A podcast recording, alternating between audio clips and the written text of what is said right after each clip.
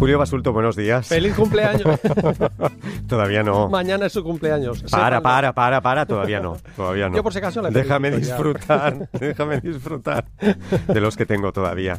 Julio, buenos días. Buenos días, feliz año, amigo. Igualmente. Y a todas y Feliz todos. 2022. Feliz 2022, que pinta bien. ¿Sí? Sí, yo creo que sí. Tú lo has empezado en remojo, ¿no? ¿Cómo lo sabes, tío? lo empecé a remojar. Bueno, Sí. entiendo que ducharte te has duchado Sí, antes de venir a la radio, ¿eh? Me duchado. Y, Pero vamos, que el otro sí, día estuviste en Jansa. ¿eh? Exactamente, que hace una... que- Maravilla, ¿eh? Maravilla, Jansa. Jansa, y Olga y yo nos metimos en el agua. No se lo aconsejo. En pelota, Quiero ¿eh? decir, En, pelotas, por supuesto. Que no se dice en pelotas. Esto nos Ah, lo sí, no lo contó sabía. José Castro. No, pues se No, lo dice José Castro. En pelota. Es verdad revelada. Que es desnudos. Y sí, sí, un frío, vamos, estaba el agua congelada, pero congelada. tuvimos que salir como si te clavasen agujas. Pero, y, y de hecho salimos del agua y dijimos, qué calor hace aquí, claro, porque en comparación.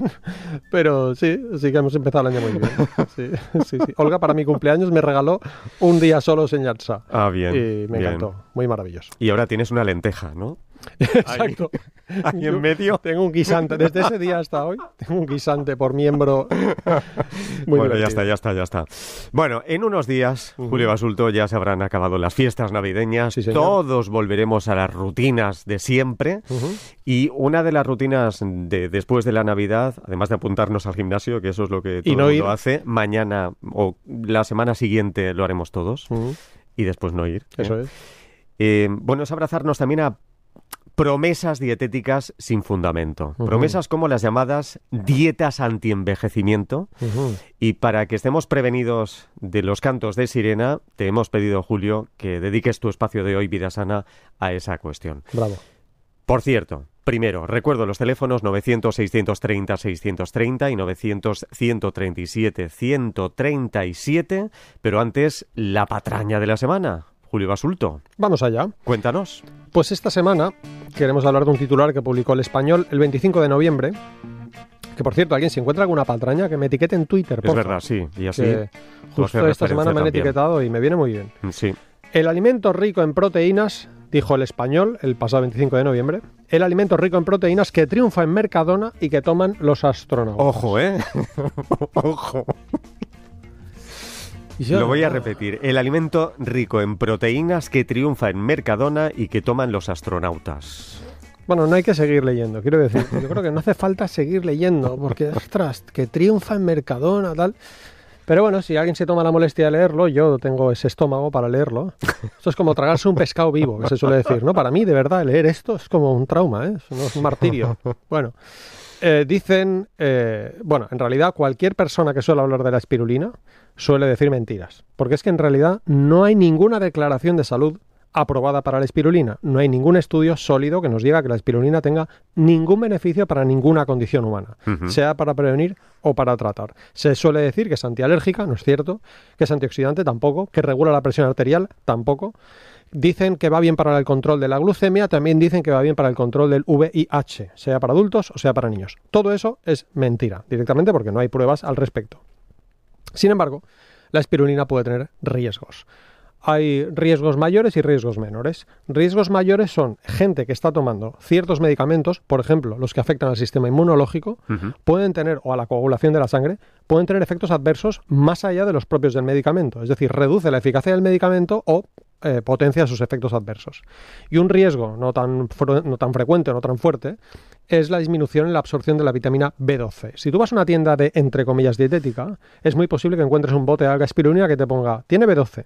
Ya, pero es que no tiene B12, tiene un análogo de B12, tiene una vitamina B12 que no es bioactiva y que puede bloquear el metabolismo de la B12. Así que por favor, la gente, sobre todo que siga una dieta vegetariana, que no tome espirulina. Fin de la patraña.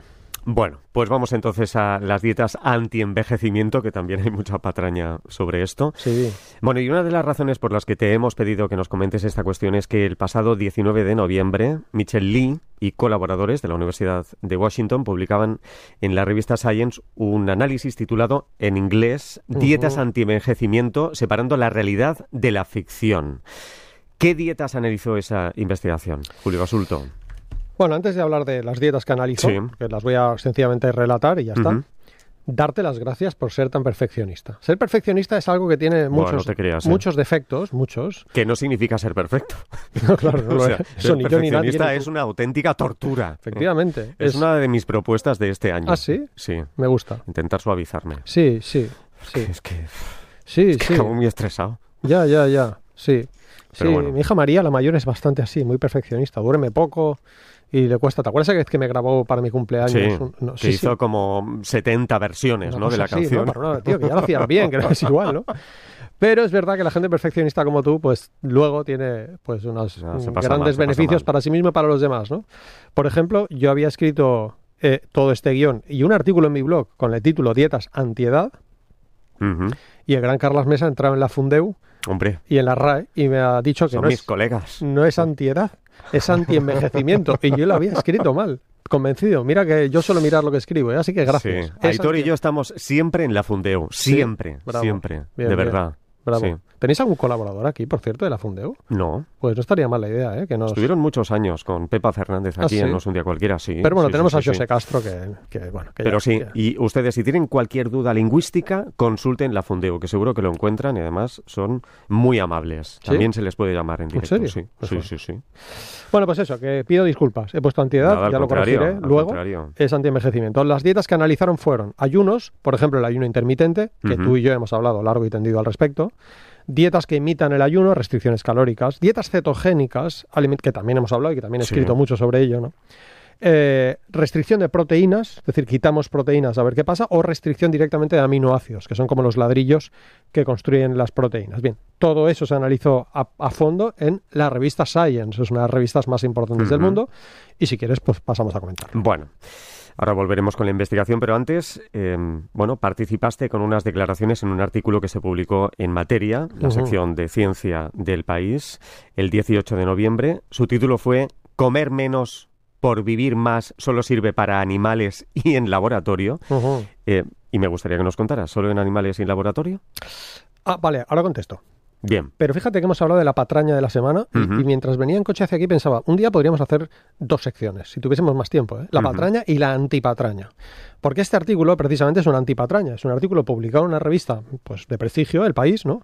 Y que desmiente las falsas creencias sobre algo que afecta a buena parte de la población. ¿no? También Carlos del Amor ha dicho que Twitter es un sitio sucio, Sí, pero también es un sitio en el que puede haber pues personas que comparten gratuitamente su conocimiento y que incluso a veces te contestan directamente gente que es prácticamente inalcanzable, ¿no?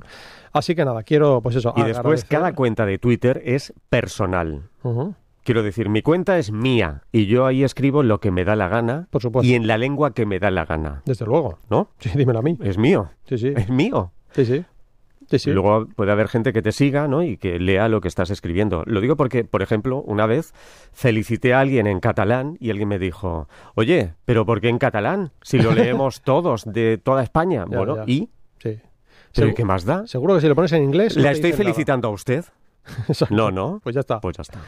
Amén. Pues eso. Bueno, en fin, y además bloquear es tan fácil. Sí, sí. bloquear. Sí, sí, sí, sí, tomar. Eh, eh, sí, sí, el gran doctor Miguel Marcos, que es Sí. también uno de las- los regalos de Twitter, es el doctor Miguel Marcos, un internista maravilloso. Dice que los antibióticos hay que darlos eh, rápido y de forma brusca, ¿vale? Cuan- en según qué infecciones. Y él opina que en Twitter hay que hacer lo mismo, ¿vale? Bloquea rápido, bloquea efectivamente, algo así. Claro, es que Twitter es tu casita, ¿no? Tú Claro. tienes tu casita y tú quieres ver ahí un muro positivo. Bueno, si alguien entra en tu casa, abre la puerta y te insulta, ¿qué haces? Pues ya está, Pues pues le mismo. cierra la puerta, ¿no? Pues ya está, lo echas. Total, Miguel Ángel Criado publica en materia un artículo en materia de la sección de ciencia del país, un artículo titulado Comer menos por vivir más solo sirve para animales y en laboratorio. A ver. me preguntó y entre las cosas que le dije fue que es muy difícil extrapolar lo que pasa en una rata sometida a un montón de tiempo de restricción calórica a lo que pasa en humanos, que luego hablaremos de ello. Pero precisamente quería matizar un poco el titular. Es un titular y desde luego él mismo luego lo explica en el artículo. Sí. Pero él te viene a dar la idea de que en animales de laboratorio siempre eh, la restricción calórica mm, pues puede alargar la esperanza de vida, alargar la longevidad o hacer el ent- antienvejecimiento esto. Este que nos propone. En total, que te lees el artículo de Science y nos ponen varios ejemplos de investigaciones que han observado que incluso sometiendo animales, por ejemplo monos, no solamente ratas, por ejemplo monos, monos resus, a restricción calórica, tampoco han alargado su esperanza de vida. Así que esto no es cierto, ahora veremos que en humanos no es nada cierto, pero es que no es cierto ni siquiera en todos los estudios realizados en animales. Así que este es el matiz que quería. Bueno, se suele decir que los estudios en animales demuestran, entre comillas, que el ayuno alarga su esperanza de vida. Por ejemplo, ¿qué dice la investigación de Science? Bien, pues lo que te digo, por una parte, que, que no todos los estudios lo observan, y por otra parte, tres datos que yo creo que la población debería saber, porque es que es muy, muy fácil encontrar artículos que te dicen que la restricción calórica, que el ayuno, que quitar calorías alarga la esperanza de vida en animales y luego lo extrapolamos a humanos. Pero ¿qué pasa en animales? Primero, las cepas de roedores que se someten a este tipo de restricción calórica han, sometidas, han sido sometidas, y leo entre comillas del artículo científico, traduciendo, han sido sometidas a una fuerte selección para un crecimiento rápido y una reproducción temprana, ¿Qué significa esto? Que son un tipo concreto de ratas que han sido seleccionadas genéticamente. No podemos extrapolar esto a todas las ratas ni tampoco al ser humano. Segundo, los animales de laboratorio crecen en condiciones, uno, libres de patógenos, dos, reciben una comida especial y monótona durante todo el tiempo que dura la investigación, además de seguir con un control veterinario prácticamente diario. Tú no tienes en tu vida real una comida monótona ni tienes un médico a tu lado siempre. Además, sus ciclos de luz y de oscuridad son también regulares, cosa que en el ser humano no ocurre. No ocurre por, la, variación natural de las estaciones, pero tampoco porque no siempre tenemos la luz a la misma intensidad y frecuencia.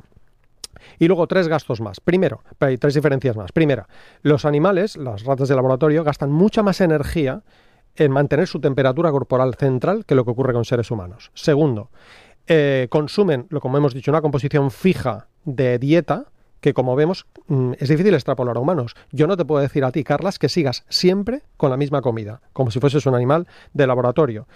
Y nada, y tercero, lo que he comentado de los ciclos de luz y oscuridad que afectan a nivel hormonal central, es decir, las hormonas de, los, de estas ratas de laboratorio, por ejemplo, la hormona del crecimiento, presenta grandes diferencias al ser sometidas a este tipo de, de cambios de luz.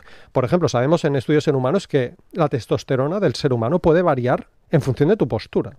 Si tú tienes esta postura, ¿de verdad? Te lo juro, variaciones pequeñas, pero sostenidas en el tiempo y a largo plazo, pueden hacer que tu nivel de testosterona cambie solo cambiando una postura en dos grupos aleatorizados de personas. ¿no? Bueno, pues eso. Oye, qué interesante esto de los animales, ¿eh? Sí, sí. Muy desconocido este asunto. Sí, y luego además plantea cuestiones éticas. ¿eh? Es claro, decir, claro. coger un mono y meterlo a una restricción calórica en una jaula durante cinco años, a ver si ve más, mm, no sé. No sé. Pero sí, muy interesante. Bueno, investigaciones que necesitamos, ¿verdad?, para seguir avanzando, pero otras, pues claro, cuando son imprescindibles. Cuando son imprescindibles. Pero bueno, aquí es imprescindible o tenemos otras maneras de alargar la longevidad. Mm.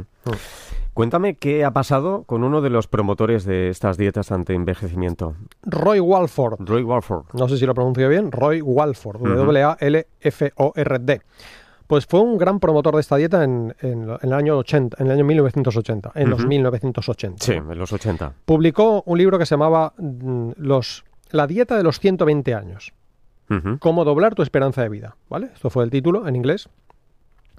Eh, afortunadamente muy poca gente siguió sus pautas porque era muy severa su propuesta, pero lo divertido del asunto es que el hombre vivió 79 años. Es decir, un hombre que nos hizo creer a todos con su promesa escrita en un libro que íbamos a vivir 120 años, ¿vale? No pasó de los 80. Las paradojas de la vida. Claro, y no, y no fue porque le cayó una maceta en la cabeza, ¿eh? precisamente. Así que, bueno, no sé. Es un ejemplo, a lo mejor no podemos extrapolarlo, pero si la misma persona que nos lo está prometiendo ya no lo cumple, pues te hace sospechar. ¿Te parece?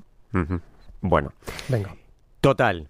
Conclusiones de esta investigación de la que estamos hablando. Julio. Venga, las conclusiones para mí son uno, no está probado que las dietas eh, anti-envejecimiento, anti-edad, anti-aging eh, sean útiles. Y segundo, y más importante, revisando a fondo la investigación, me he leído los 16 páginas del artículo en inglés y extraigo 12 riesgos. Y los riesgos los he titulado, porque es, como te he dicho, he escrito un artículo en mi blog sobre el tema, mm, así con, el título mal, pero corregido. pero lo titulé como 12 antiglamurosos riesgos. ¿Por qué antiglamurosos? Porque el primer riesgo, redoble de tambores, de las dietas antiedad, es decir, de las restricciones calóricas, el primer riesgo es pérdida de la libido y disfunción, disfunción sexual. Es decir, tienes problemas sexuales y disfunción de la libido por aumentar tu longevidad. ¿Te vale la pena? Mm, no lo sé, a mí no. Segundo riesgo, pérdida de la tolerancia a la temperatura, es decir, mala termorregulación. 3. Problemas psicológicos. 4. Fatiga crónica. 5. Problemas de sueño. 6. Debilidad muscular. 7. Mayor... Ahí está el redoble. Sí, señor, gracias. 6. Mayor susceptibilidad... Los puedes ir poniendo, Xavi. Sí, sí, porque me quedan 6 todavía, o sea que... Mayor susceptibilidad a las infecciones. Cuidado, en plena pandemia de coronavirus, hacer una dieta que baje o, que empeore ¿no? tu susceptibilidad a las infecciones, ya me dirás. 8. Peor cicatrización de las heridas. 9. Aislamiento social. Claro, si haces una dieta que te impide comer con los demás, aislamiento social. 10. Efectos perjudiciales sobre la homeostasis de la glucosa. 11. Riesgos asociados al efecto yo-yo. ¿Qué es el efecto yo-yo? Pierdes mucho peso rápidamente para recuperarlo al cabo de un tiempo. Riesgos como hipertensión, problemas renales o problemas cardiovasculares. Y el último, y ya acabo, Chan. disminuir la esperanza de vida. Ah. ¡Ostras, qué fuerte! O sea, vamos a ver, esto es el colmo. Haces una dieta antiedad para aumentar Sí. tu esperanza de vida Y Y lo que consigues es lo contrario. y aquí citamos de nuevo a Kung Fu Panda, la película que la hemos citado tú y yo alguna vez, pero es que hoy viene a huevo. Un gran referente. gran referente en la filosofía. ¿no? Ese es el nivel. ¿eh? El maestro Ogwai, que es una tortuga que habla, dijo en esa película, en muchas ocasiones, ¿te acuerdas de la frase o no? No me acuerdo, no me acuerdo. En muchas En ocasiones, aquel momento sí, pero no me acuerdo. en muchas ocasiones encontramos nuestro destino en el camino que tomamos para evitarlo. Ojo. Kung Fu Panda, Kung Dixit. Fu Panda, ¿no? Esa película es buenísima. Y nada, y acabo proponiendo que Ay. los propios investigadores e investigadoras nos dicen que tomemos medidas no dietéticas para aumentar nuestra longevidad. Por ejemplo, huye del sedentarismo. Por ejemplo, pide ayuda para dejar de fumar. Y aquí quiero citar a Baltasar Montaño, si no Hombre. me equivoco, Sí. que lo habéis entrevistado esta mañana, habéis tenido las declaraciones suyas con Antonio Lucas. Él ha dicho que en su mochila tiene un libro que se llama, ¿cómo era? Em, Viajar sin billete de vuelta, ¿o ¿cómo era? Espérate, que no me acuerdo ahora. ¿Te acuerdas del libro? Sin billete de vuelta. Sin billete de vuelta. En su libro explica, lo sé porque ha leído Sí. Antonio un fragmento, explica que su mochila, que pesa dos kilos, lo importante no es lo que hay, es lo que no hay. Lo que eres capaz de renunciar a poner en esa mochila.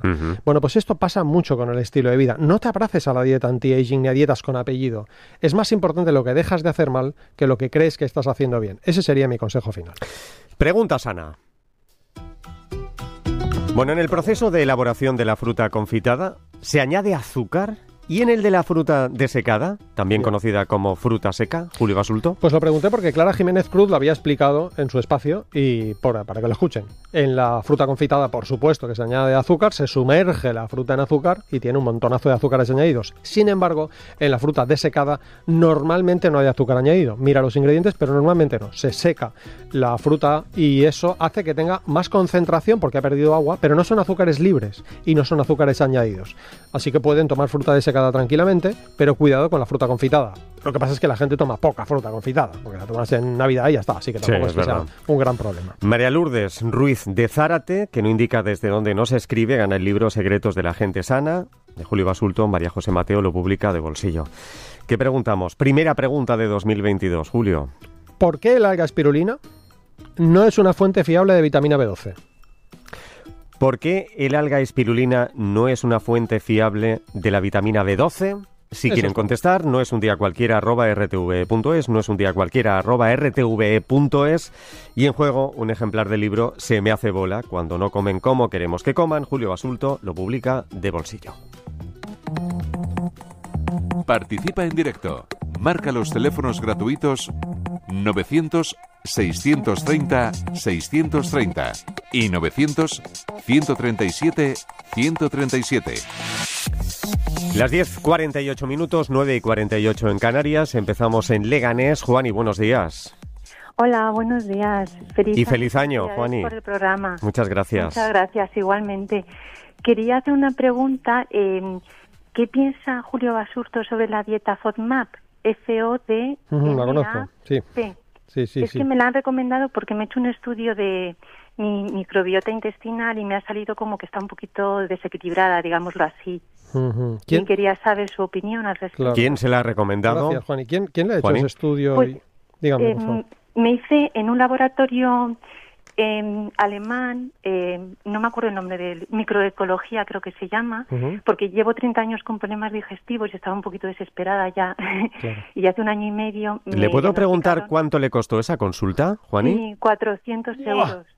400 euros. Adelante, Julio Basulto. No, acabe, acabe, Juan, perdón, ah. estaba explicando lo de los 30 años. Sí. sí. Eh, estaba, lleva 30 años con problemas digestivos y mm, estaba un poquito desesperada y hace un año y medio me diagnosticaron una insuficiencia pancreática severa a raíz de que mi madre falleció de un cáncer de, páncreas, porque si no nunca me lo hubieran, yo creo, mirado el páncreas, porque yo creo que es el, el eterno olvidado, yo creo que no miran los médicos o no suelen mirar. Miran colon, miran hígado, estómago, pero el páncreas es verdad que está un poquito olvidado. Y a raíz de que mi madre falleció de un cáncer de páncreas hace un año y medio aproximadamente, pues me, me lo miraron a mí y me diagnosticaron una insuficiencia pancreática severa. Estoy con creón, enzimas pancreáticas, pero aún así no he mejorado, he ido pues un poquito a peor y decidí hacerme este estudio de la microbiota intestinal. Y me recomendaron esta dieta durante cuatro u ocho semanas. Y quería saber su opinión. Sí, es una pregunta complicada. La dieta FODMAP Fructo oligosacáridos, disacáridos y polioles. Son las siglas de FODMAP. Madre mía. Yo he escrito bastante sobre ellos. Si teclea mi nombre y el, FODMAP, encontrará, ¿vale? Em, es una dieta que, prescrita por un gastroenterólogo o por un nutricionista, ¿vale? En determinadas circunstancias y sobre todo no seguida durante mucho tiempo, puede tener cierta utilidad, ¿vale? Lo que pasa es que las promesas que suelen acompañar a la dieta FODMAP no es lo que yo estoy diciendo. Es sirve para todo el mundo y cura cualquier patología digestiva, ¿vale? ¿Qué ocurre con la dieta FODMAP? Pues que restringe muchos alimentos y eso a largo plazo puede ser contraproducente, puede ser paradójico, porque precisamente para que tu intestino pueda digerir bien los muchos alimentos que vas a comer a lo largo de tu vida, es preciso que se exponga a esos alimentos. Si, dejamos la, si alejamos la exposición a esos alimentos, uno se encuentra mejor, pero a largo plazo tiene peor tolerancia a esos alimentos. ¿no? Suelo decir que es como, imagínate que que te pones a caminar descalzo por el Amazonas. ¿Qué va a pasar con tus pies? Pues que van a sangrar, ¿verdad que sí? ¿Se puede caminar descalzo por el Amazonas? Sí, pero tienes que hacerlo muy progresivamente. Si tu objetivo es caminar descalzo, lo que no puedes hacer es no caminar descalzo. Si tu objetivo es comer comida, tienes que hacer como una pequeña adaptación progresiva. Entonces, alejarte bruscamente de cualquier comida hace que te encuentres bien, pero a largo plazo puede hacer que empeores. Eso también pasa con el lumbago. la lumbalgia, el dolor lumbar. Hace unos años se recetaba reposo y ahora lo contrario, se receta, y además te lo dice la Seguridad Social, que hagas ejercicio físico moderado, pero que no hagas sedentarismo, porque aunque el sedentarismo mejora el lumbago, a largo plazo tus músculos se debilitan y no puedes hacer la actividad que estabas haciendo normalmente. Eso pasa con la dieta FODMAP. Puede tener ciertas indicaciones, igual que el reposo, en según qué casos, por supuesto que está indicado, ¿no? Pero tiene que ser algo, insisto, que prescriba a alguien pues que no cobre 400 euros por hacerlo, en mi humilde opinión. Es decir, alguien que esté seguro de que lo que está haciendo no va a tener efectos adversos y si no te hacen en la seguridad social esa prueba, en mi opinión es porque probablemente no tenían que hacerla, ¿vale? Tampoco soy gastroenterólogo, pero pediría una segunda opinión médica, no en la radio, sino una segunda opinión médica al respecto. Y en cuanto a la dieta para tu páncreas, desde, por supuesto que tiene que haber algunas, algunas pues, indicaciones para que, para que funcione bien, pero de nuevo tienen que venir por parte de alguien pues que domine mucho el tema. Es decir, alguien especializado en este asunto, ¿no? No sé si respondo, Juani, es una, una respuesta un poco así ambigua, pero no, no puedo decirte mucho más. Claro, no es ni un sí ni un no, pero está muy bien. Tiene muchos matices la pregunta también, ¿eh? Muchísimas gracias. Simplemente, si me permiten, quería hacer un pequeño alegato, como escuchar muchísimas personas este programa, que por favor los médicos no se olviden del páncreas. Sí, que, no está muy bien. Y, y a veces y solo quería decir eso y muy amables. Muchas, muchas gracias. Nada, al contrario. Muchas gracias, ¿eh, Juani? Un abrazo muy fuerte. Gracias. Un abrazo muy fuerte, gracias. Seguimos en Barcelona. Carmen, buenos días.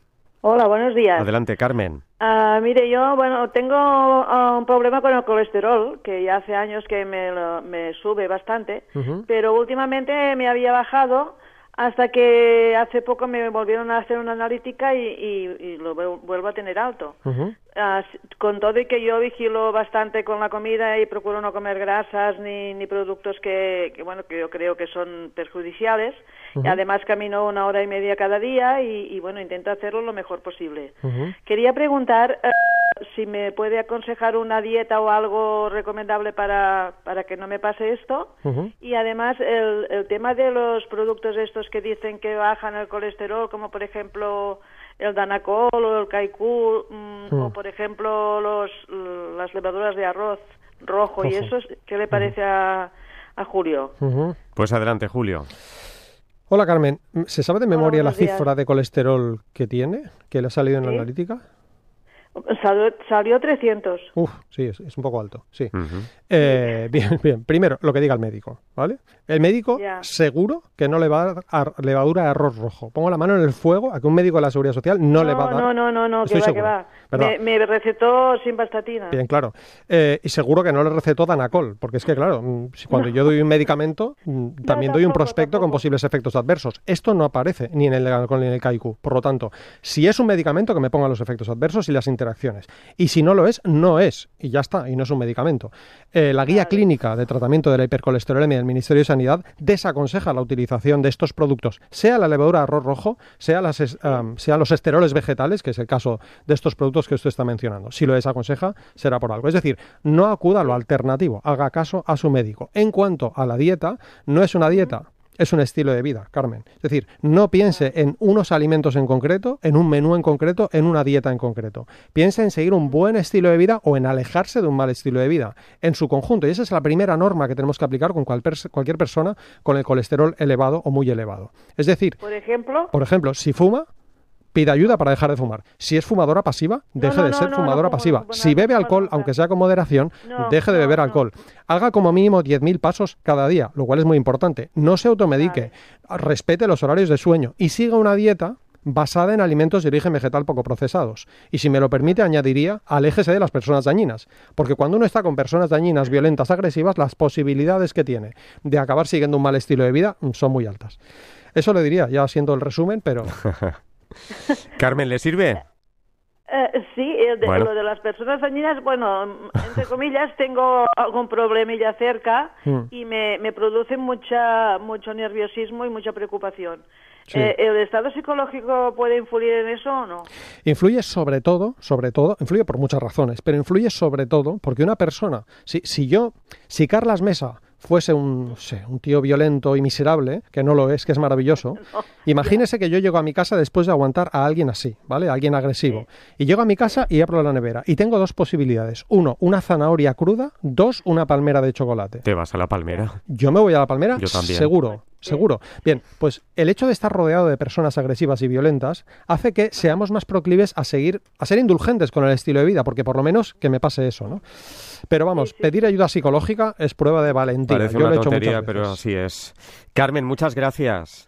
Gracias a vosotros y buen año para todos. Muchas gracias, buenos días. Enseguida saludo a Margarita que está en Málaga, pero antes nos llama una oyente, Miren de Guipúzcoa, le da mucha vergüenza entrar en la radio, pero nos pregunta si es bueno comer todos los días una latita pequeña de atún. Lo dice por el plomo, Julio. Eh, por el plomo no, lo dice por el mercurio. Mercurio. Bien, pero bien. A nosotros nos ha dicho plomo. No, claro, bien, bien. Bueno, porque no mercurio. saberlo, pero es el mercurio. El Ministerio de Sanidad desaconseja eh, el atún rojo, ahora matizo esto, en mujeres embarazadas, en mujeres que estén dando el pecho o en niños menores de 11 años. Em, el atún de lata suele ser atún claro. Pero ¿qué pasa? Que luego rascas en la literatura científica, que yo lo he hecho, y parece ser que el atún claro también tiene bastante mercurio e incluso a veces no es fácil distinguir qué es atún claro y qué es atún rojo. Algo que supuestamente parece muy sencillo, pero luego lees la, el BOE, no sé, lees la legislación y no es tan simple.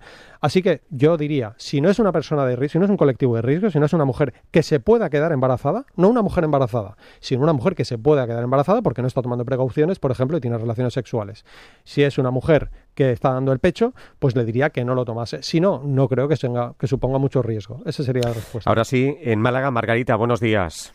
Hola, buenos días. Adelante. De hablar con ustedes. Igualmente, muchas gracias. Adelante. Mire, yo tengo una duda, que he leído que la, yo soy de, lechuga todos los días del año. Entonces la suelo acompañar la ensalada con bastante fruta, mm, mandarina, plátano, uvas, mm, granada, de todo. Y he leído que no es bueno porque se quita, vamos, que contrarresta las vitaminas de uno con con las del otro. ¿Es, eso cierto? No lo es, es mentira.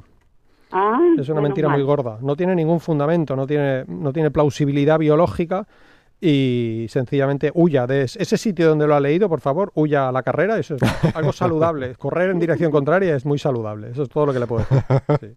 Ay, pues que, me alegra un montón porque muchas gracias por el dinero que me he ahorrado Eso también es verdad, decir ¿eh? que el Danacol que no valía para nada. Años llevaba yo tomándome Danacol a diario. Claro, claro, pues busque en internet guía de práctica clínica para el manejo de los lípidos. Si pone eso en internet, verá lo que dice el Ministerio de Sanidad, no lo digo yo, pero gracias. Margarita, muchas gracias. perdone, quería hacerle una pregunta. Rápido. ¿Las semillas de amapola eh, son dañinas para controlar el insomnio? No lo sé. Lo que sí que sé ah. es que no tienen aprobada ninguna declaración de salud. Es decir, no es legal en Europa decir que las semillas de amapola sean buenas para nada. Por tanto, yo ante la duda no me las tomaría. Ahora, decirle que son buenas o malas para el insomnio, bueno, buenas no lo son porque no está aprobada la declaración. Pero malas no estoy ah. seguro. Margarita, un beso muy fuerte. Feliz 2022. Gracias, muy amable. Feliz Nada. Igualmente, muchas gracias. Feliz año también a Cristina, está en Murcia, no hay tiempo para recibirla, lo haremos la semana que viene si es posible. Julio Asulto, muchas gracias. Gracias, guapo. Feliz cumpleaños anticipado y, y Pero mañana me llamas, ¿no? Igual. Te llamo seguro. Vale. No te libro. Cuento con ello. Julio, muchas gracias. Un besazo, guapo. Y hasta la semana que viene. Y nosotros nos vamos, volvemos enseguida mano a mano. Interesantísimo, no se lo pierdan. También Andrés Salado, el concurso del archivo. Bueno, todo eso a la vuelta.